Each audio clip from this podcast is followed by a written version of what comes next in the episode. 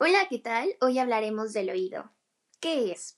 Bueno, es un órgano formado por estructuras externas e internas, cuya función es captar los sonidos que nos rodean, transportándolos al cerebro. Cuando se produce el sonido, el aire vibra generando ondas sonoras que son captadas por el pabellón auditivo del oído externo, conocido como oreja. ¿Hacia dónde? Pues hacia el canal auditivo. Al final de este conducto encontramos al tímpano, y aquí el paso al oído medio. ¿Qué es el tímpano? Bueno, pues es una puertita delgada que vibra haciendo que dentro del oído medio los tres huesecitos que tenemos, martillo, yunque y estribo, también se muevan.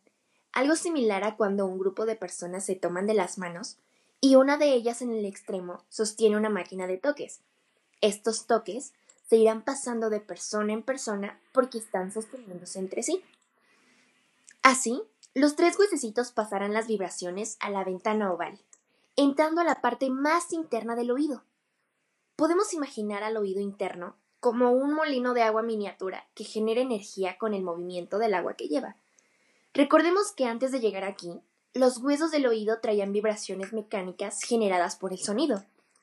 Pues esas mismas vibraciones harán que el agua de nuestro molino, llamado anatómicamente cóclea, se mueva y pueda generar energía que usará al nervio vestíbulo coclear como cable para enviar energía al cerebro y que podamos interpretarla como sonidos. Además de tener la cóclea, tenemos otras estructuras que forman parte del sistema vestibular. Los conductos semicirculares, el utrículo y el sáculo. ¿Qué es esto?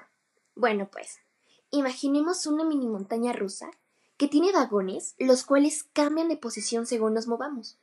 Pero al moverse estos, el contacto que tienen sus llantas con el carril generarán de igual manera energía que será enviada a través del cable llamado nervio vestibular, que le indicará a nuestro cerebro si nos movemos hacia arriba, abajo, izquierda o derecha.